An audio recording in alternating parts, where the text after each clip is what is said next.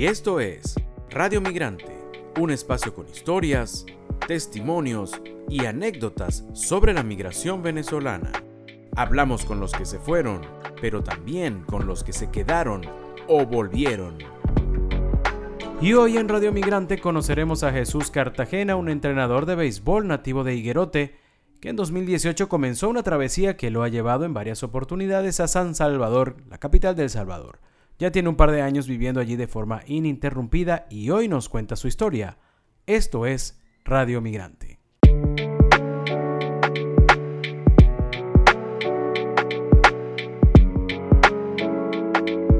Jesús, bienvenido a Radio Migrante. ¿Cómo estás? Un gusto saludarte. Hola hermano, ¿qué tal? ¿Cómo estás? Gracias, gracias por la oportunidad que me das de transmitir mis conocimientos. Fíjate que nosotros, ah, conversando contigo, que llegamos a la conclusión de que tienes una historia de migración bastante particular, distinta a la que, a la que hemos conocido con, muchas de las personas que, hemos entrevistado. Pero vamos a iniciar por aquí, eh, Jesús. Cuando vamos, vamos a mm, describirle a la gente que no conoce El Salvador, que no conoce San Salvador, ¿Cómo es la capital? ¿A qué de repente, no sé si hay algún sitio de Venezuela al cual eh, le consigas alguna similitud? Mira, yo, este, El Salvador, comparándolo con Venezuela, no, no le, no le consigo ninguna similitud. Para nada, para nada, para nada, te lo digo con toda sinceridad. Veo que la, la gente muy trabajadora, la gente se levanta muy temprano, mira, hay un movimiento. Y, y hablarte con claridad, el trato que yo, eh, que yo he tenido aquí, espectacular, chéverísimo no he sentido ningún maltrato de la gente, muy amable, bueno, cada quien con su temperamento, pero de lo que me estás preguntando, mm, no, no veo ninguna similitud, no veo ninguna. ¿Cómo es San Salvador? Cuéntanos rapidito, ¿cómo, cómo lo describirías? Mira, yo veo, San Salvador es, pequeño, es pequeño. Tú le das la vuelta a San Salvador en, en un tiempo de tres, cuatro horas, ¿me entiendes? Rápido, rápido.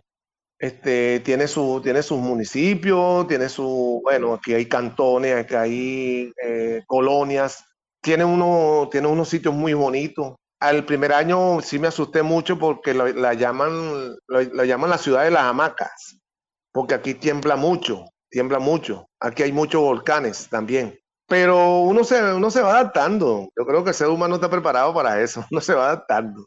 Fíjate, tú, tú llegaste en 2018 a, El Salvador por primera vez, ¿no? Y no te voy a preguntar qué te, qué, qué te hizo tomar la decisión de emigrar porque no fue una decisión como tal de emigrar, fue una oportunidad de empleo que tuviste allá. Cuéntanos qué te hizo decidir aceptarla y sobre todo algo muy importante, en 2018 las noticias que llegaban de El Salvador no son las que llegan ahora. Eh, en ese momento, eh, lo pensaste? Mira, yo tengo algo muy claro en la vida. El propósito de Dios para uno, él es, el único que manda. Yo soy jubilado de una universidad y dije, al jubilarme, mis conocimientos los quiero transmitir a nivel internacional. Se me dio esta oportunidad estando yo en México en un campeonato mundial y me contactó el presidente de la Federación Salvadoreña de Béisbol. Vamos para Salvador, vamos, no tengo problema. Rapidito me documenté, y vi el grado de peligrosidad que, era, que reinaba en El Salvador en ese momento.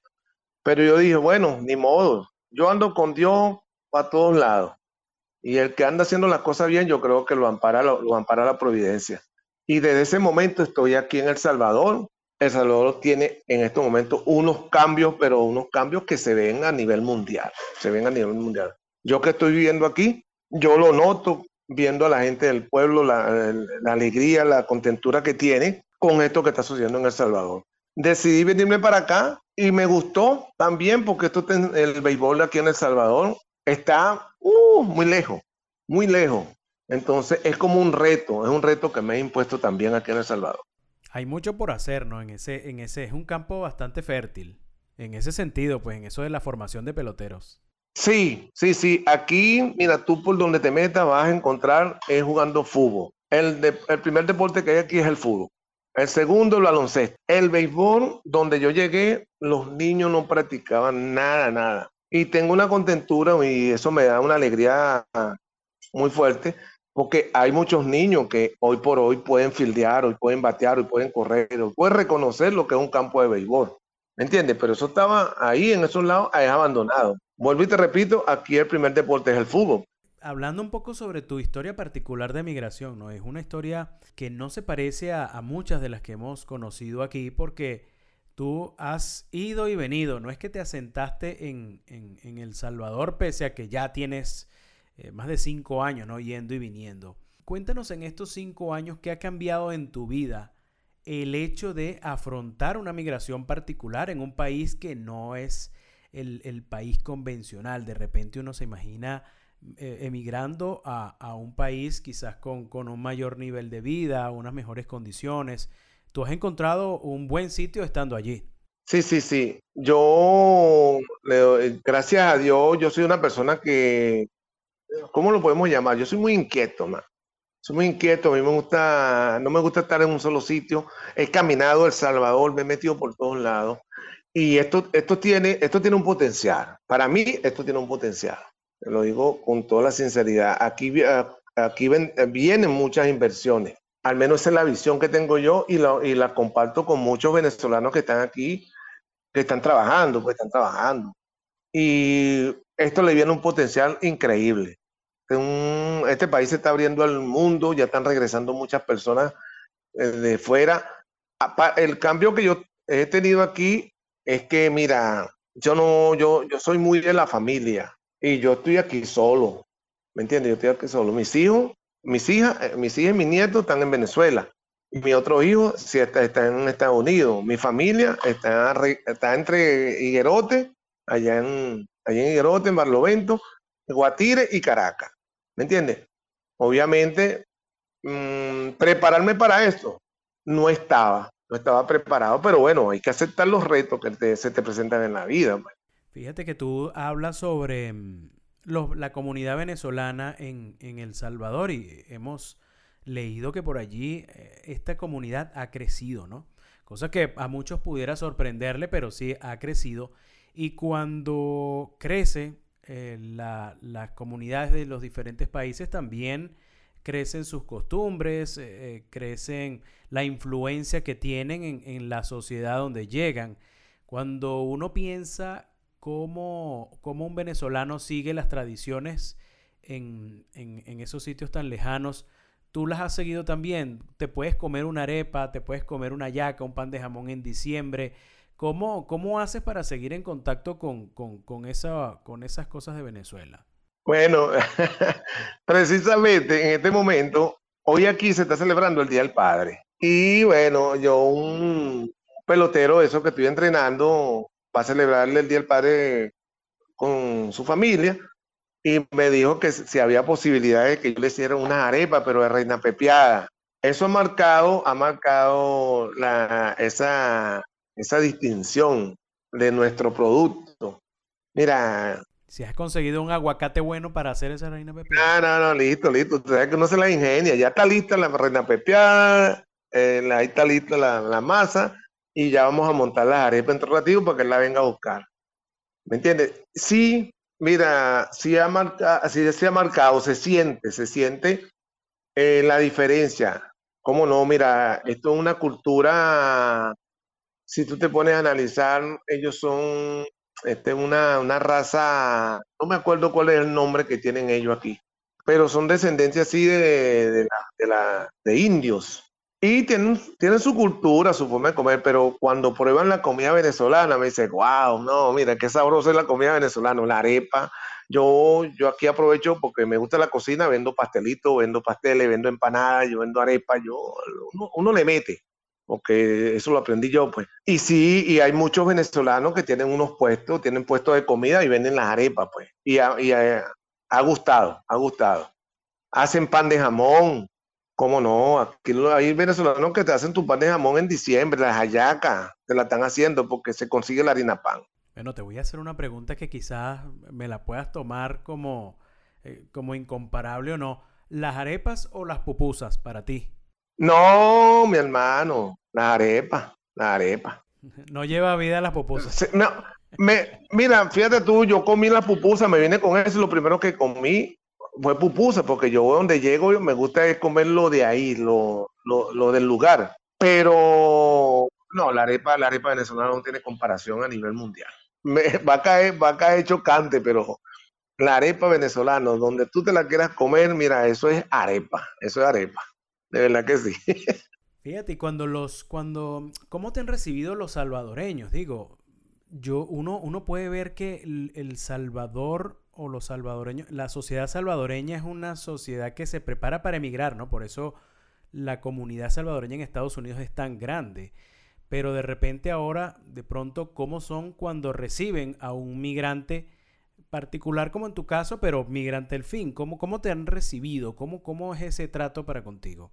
No me puedo quejar, no me puedo quejar, te lo digo con toda la sinceridad. Desde el tiempo que estoy aquí, yo no he sentido, no he sentido un rechazo, así como en otros países como Perú, Ecuador.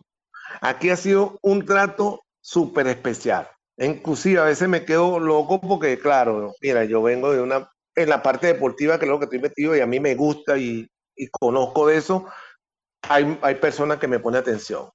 Me pone atención a lo que le estoy diciendo y mira, póngale, me, captan rapidito lo que quiero transmitirle. ¿Me comprende? Y el trato, chéverísimo, chéverísimo. Tengo poco tiempo viviendo aquí en este lado y la gente me ha tratado espectacular. No tengo quejas, no tengo por qué quejarme de ello. Te lo digo con toda la sinceridad.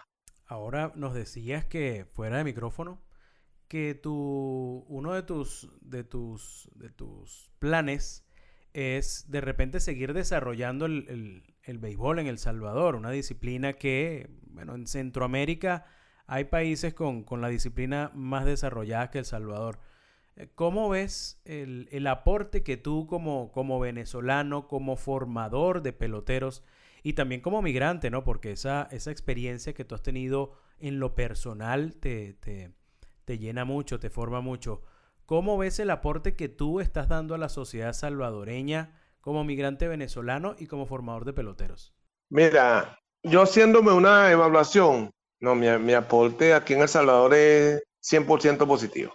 Porque como yo les digo, les digo, mire, yo, yo estoy aquí para, vine, para trabajar, vine para transmitir mis conocimientos adquiridos en todos mis líderes que tuve a nivel internacional.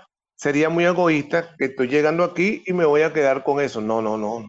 Yo lo estoy haciendo de una manera, bueno, digámoslo, tengo mi trabajo, pero de una manera incondicional. A mí el que me llama, yo lo atiendo, no tengo ningún problema. Y te puedo decir, ahorita yo voy a participar en los Juegos Centroamericanos con la selección del Salvador. Yo soy el COA de bateo.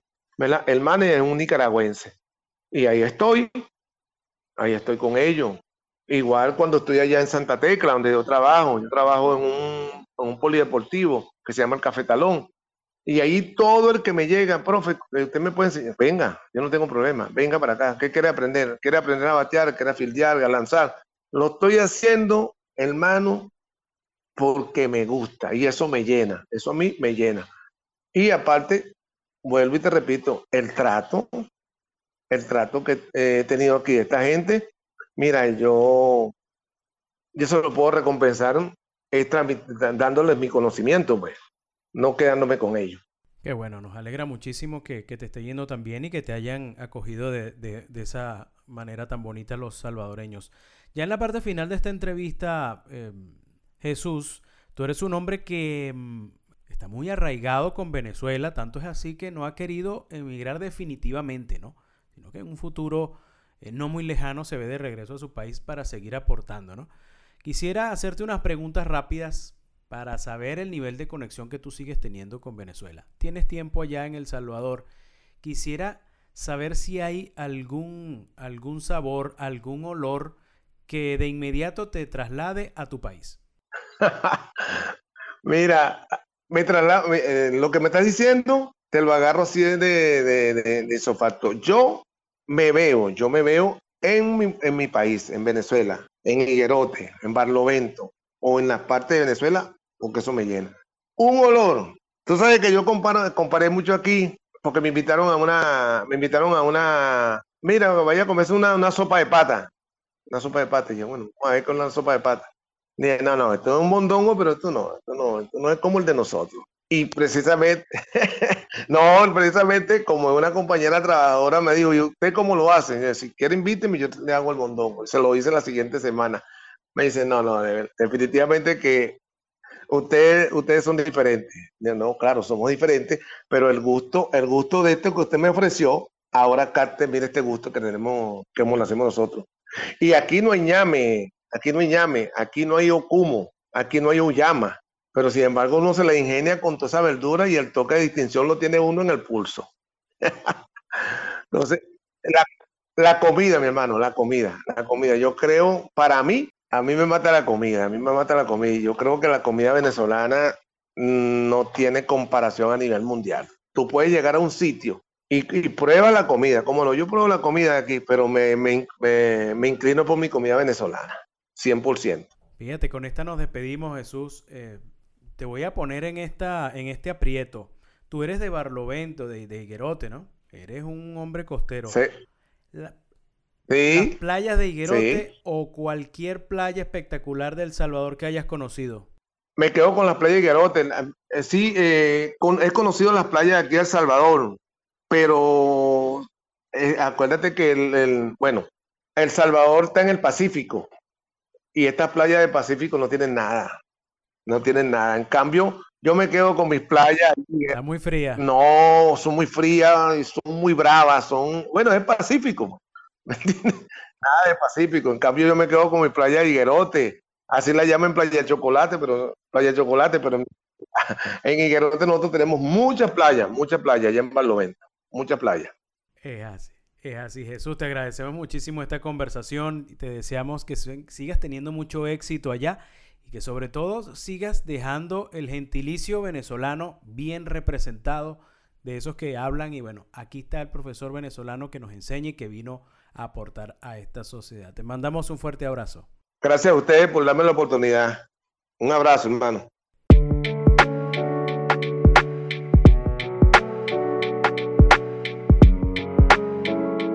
Y esta fue la historia de Jesús Cartagena, un entrenador de béisbol de Higuerote, pero que ahora se dedica a enseñar su deporte en El Salvador. Nos confesó que prefiere las arepas que a las pupusas, aunque también las come.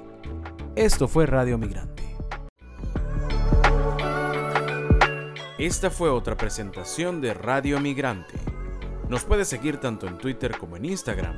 En estas redes sociales estamos como arroba Radio Piso Migrante.